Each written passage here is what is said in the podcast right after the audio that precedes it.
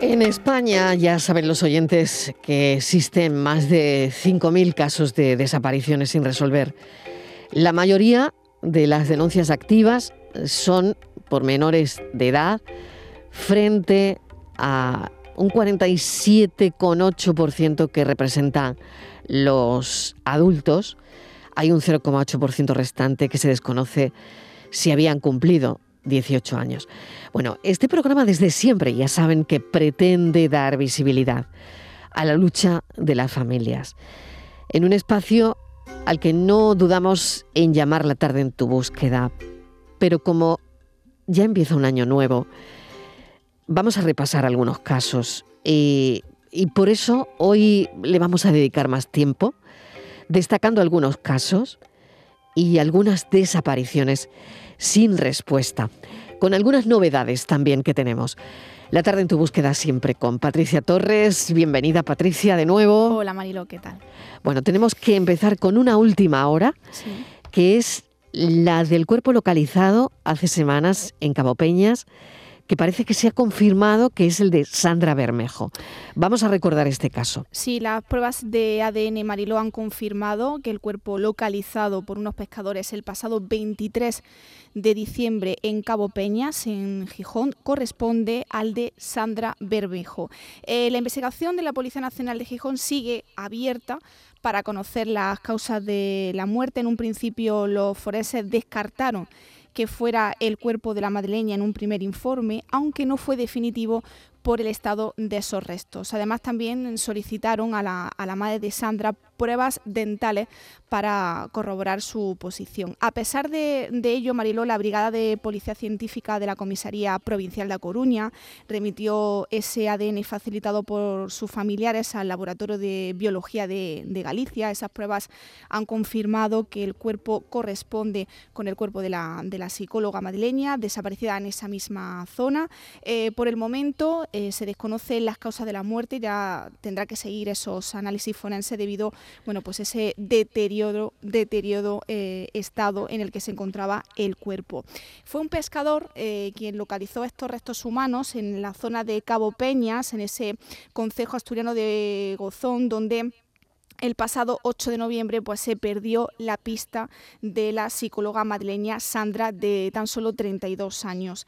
Según fuentes familiares, eh, pues, están solicitando, Mariló, a los investigadores que sigan eh, la investigación para saber qué pasó ese día, que pasó esa noche y si había más gente con ella. Mm, como sabe, eh, Joaquín Amils es el portavoz de, de, esos desaparecidos, presidente de esos desaparecidos, portavoz de la familia eh, y nos ha transmitido bueno, pues que la familia está rota, pero que pone fin a, esa agonía y ahora a la espera de, esos resultados de, la autopsia que va a ser eh, muy interesante conocerlo porque ahí podemos saber si fue una muerte accidental o una muerte violenta, Marilón.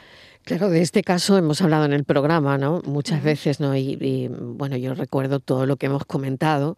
En este caso, ella tenía una, red de apoyo bastante extensa, ¿no? De, amigos, de familiares no había demostrado ningún síntoma de, estar mal o, de estar pasando un mal momento.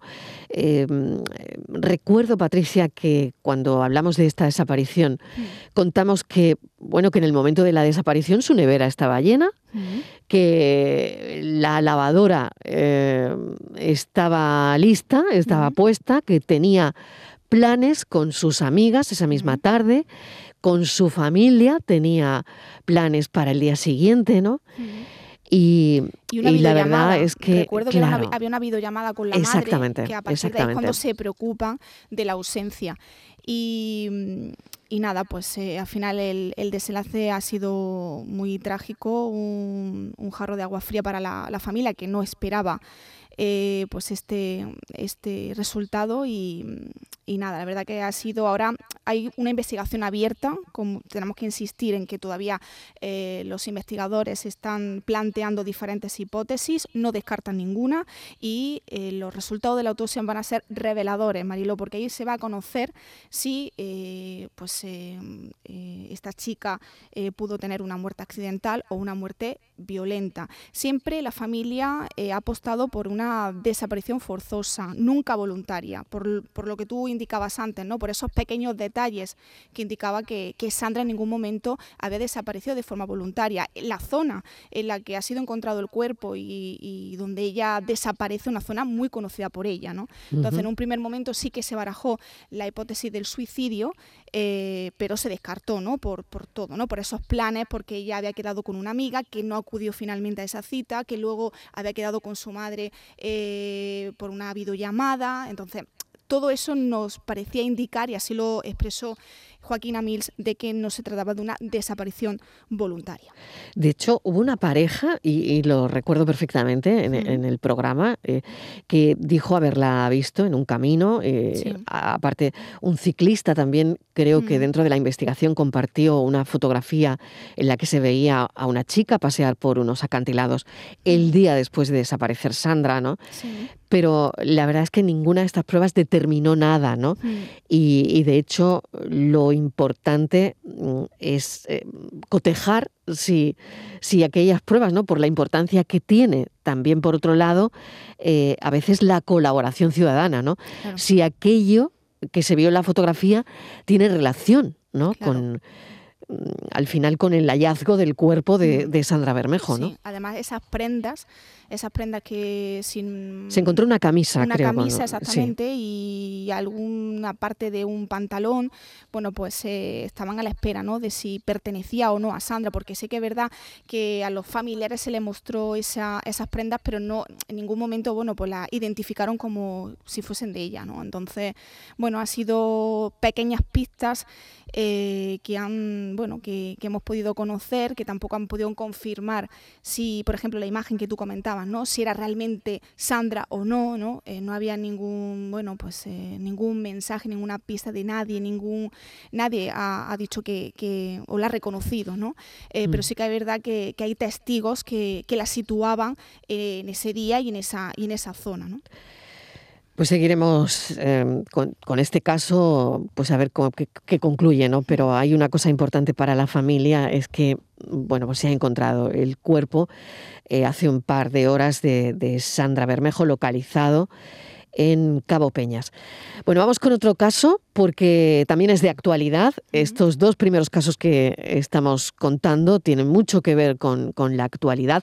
Retoman la búsqueda en el vertedero de Toledo de un menor de 11 años que desapareció en Madrid. Es un caso que está siguiendo toda España, Patricia. Sí, los efectivos de la Policía Nacional han retomado la búsqueda de Ángel en el vertedero de Toledo, ese niño de 11 años que desapareció en Madrid junto a su primo de 17 años, cuyo cadáver se encontró en este centro de residuos el pasado 15 de diciembre. En esas tareas de rastreo están participando efectivos de la Policía Judicial, guías caninos, el Grupo Operativo de Intervención Técnica y la Policía Científica con dos retroexcavadoras. La investigación sigue centrada en ese vertedero donde se tratan los residuos de 196 municipios de esta provincia. Sin embargo, eh, la Sociedad Gitana Española ha pedido pues, una reunión con el defensor del pueblo para impulsar de nuevo la búsqueda eh, de, Ángel por, por otras zonas, por fincas, montes y, y, ríos, y ha exigido al juez de Toledo que ordene a un cuerpo especial en homicidios una investigación más profunda. También ha reclamado pues, que se utilice todos los medios del Estado, al igual que ocurrió con el caso de, Diana Kerr, en el que se usaron eh, todos los medios tecnológicos, humanos y materiales para esclarecer dónde puede estar Ángel y qué pudo ocurrir con Fernando para que apareciera en ese vertedero de Toledo, en esas extrañas eh, circunstancias. Los dos menores habían ido a un supermercado de la calle General Ricardo en Madrid el pasado día de diciembre y ya no se volvió a saber de ellos, aunque hay imágenes que los sitúa en Toledo, en esa estación de autobuses, en un hotel también y en un centro comercial antes de perderse su pista y de que el cuerpo sin vida de Fernando fuera hallado en ese vertedero, vertedero de Toledo. Desde el martes 27 de diciembre que se iniciaron esos trabajos de búsqueda, pues la policía está revisando pues un espacio Mariló concreto de ese vertedero donde fue encontrado el cuerpo sin vida de, de su primo, de Fernando, y cuyas dimensiones, imagínate, son similares a un campo de fútbol y donde hay depositadas entre 9.000 y 10.000 toneladas de residuos. Pues así va este, este caso y así es de difícil. Bueno, se han cumplido cinco años de la desaparición de Natalie Salazar, la joven española de origen ecuatoriano, en Cuzco, en, en Perú, ¿qué sabemos? Sí, pues el 2 de enero de 2018 se cumplieron esos cinco años y la, hipótesis oficial, la que impera, es que aquel día Natalie tuvo un accidente en una tirolina que cruzaba el Valle Sagrado de los Incas, que fallaron los frenos y que ahí murió. Un homicidio culposo, bueno, homicidio imprudente, dictó la, la sentencia, detuvieron a dos personas, a Luzgardo de 21 años, que era el instructor, y Jainor, que era el amigo de este, y el taxista, que le recomendó y estuvo con ella en esa actividad. Ambos confesaron que tras el siniestro se deshicieron por miedo de, por miedo de su cuerpo y que la tiraron a un río.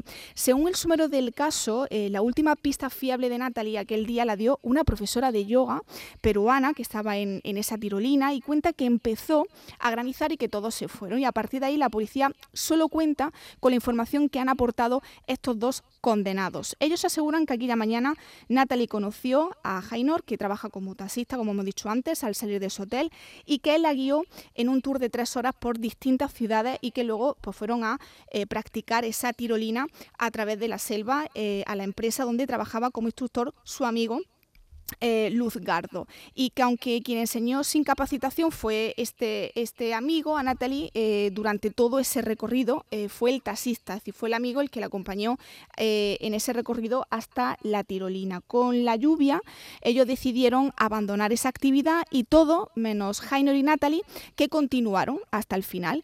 Los frenos fallaron y según la versión de, de estos condenados, al percatarse de que Natalie estaba muerta, pues llamó al verdadero le quitaron el arnés y la bajaron y metieron su cuerpo en el maletero del coche y lo trasladaron hasta el río Vilcanota, donde eh, supuestamente dicen ellos que la tiraron. Luzgardo y Jainor fueron detenidos día días después de la desaparición.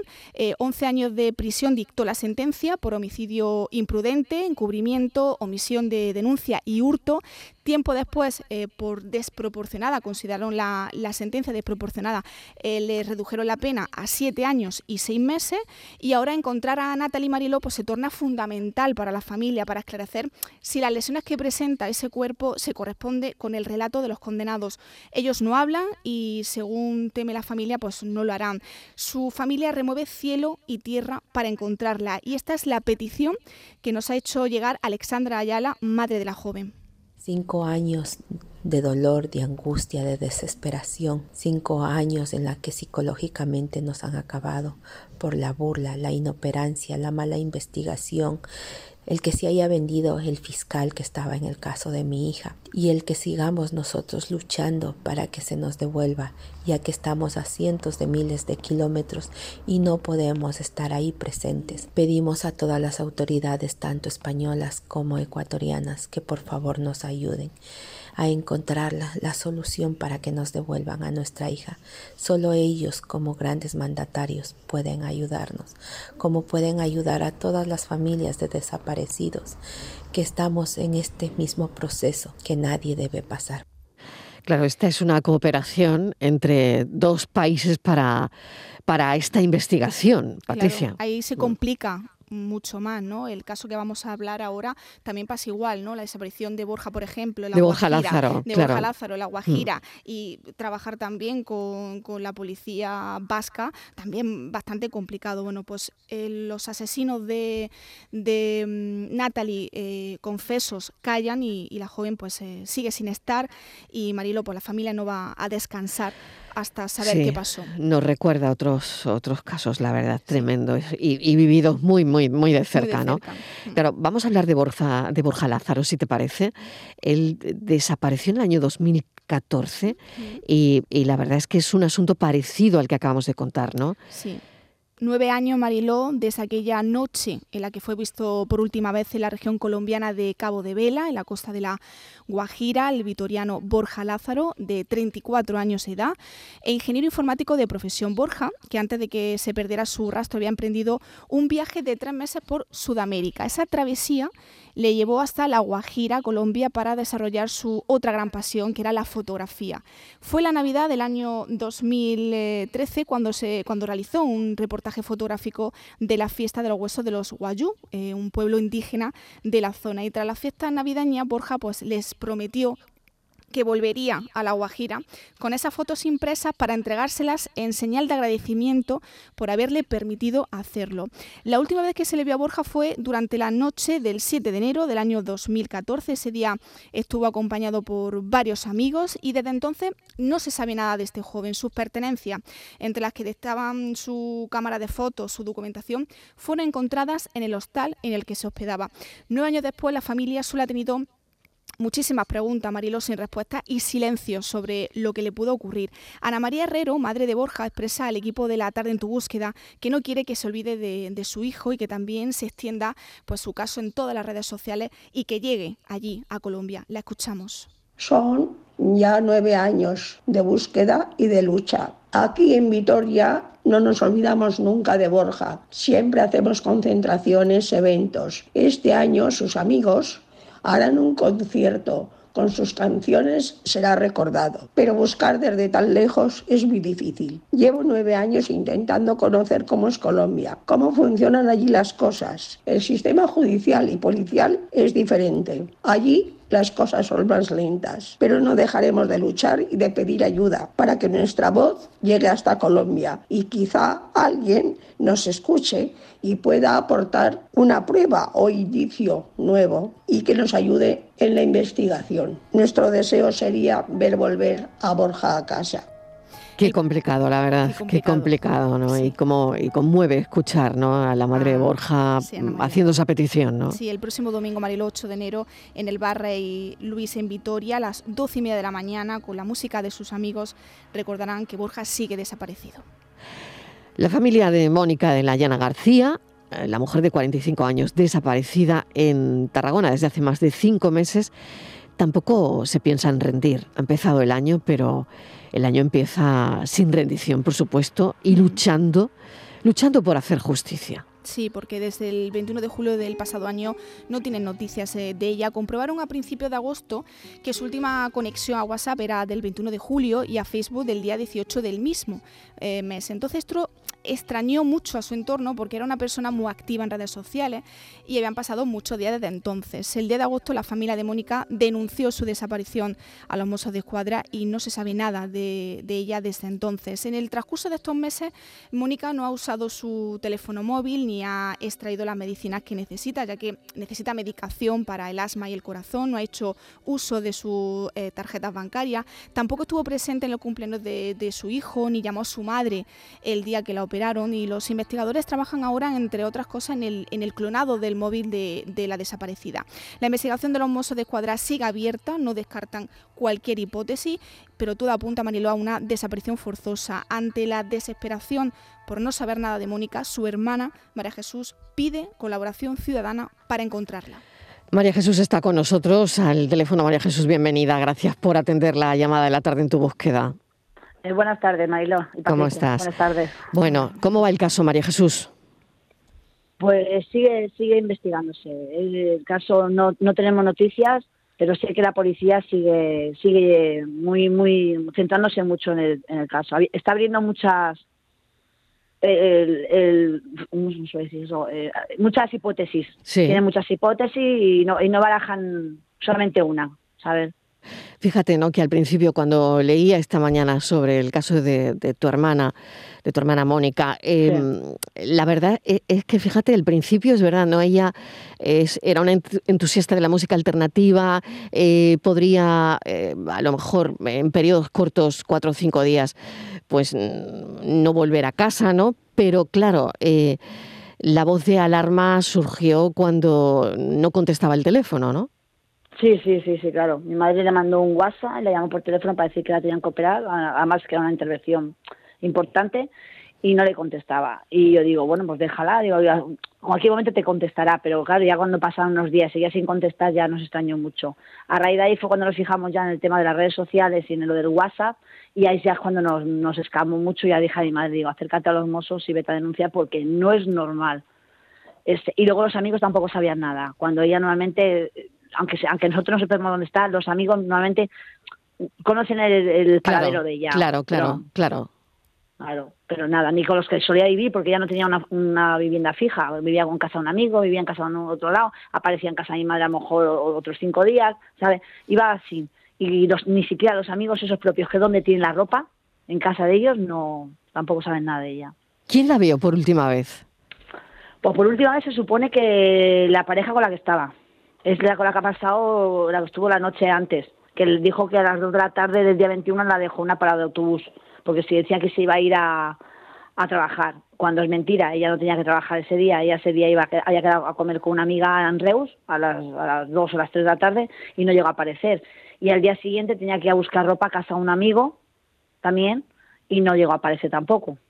Así que se supone que la última persona que lo vio fue la pareja con la que estaba.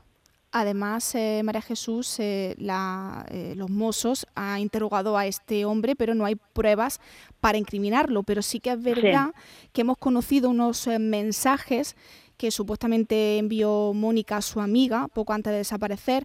Eh, un mes antes de la desaparición, ella decía, escribía, estoy viviendo con un chico que no se porta bien conmigo, he tenido un ataque de ansiedad y de asma, y un día antes de desaparecer escribía esto, estoy recogiendo todo para marcharme mañana, vine a la morera de Monsat para estar tranquila y me encuentro con un tío que hay que hacer lo que él diga y me condiciona a no poder ser yo.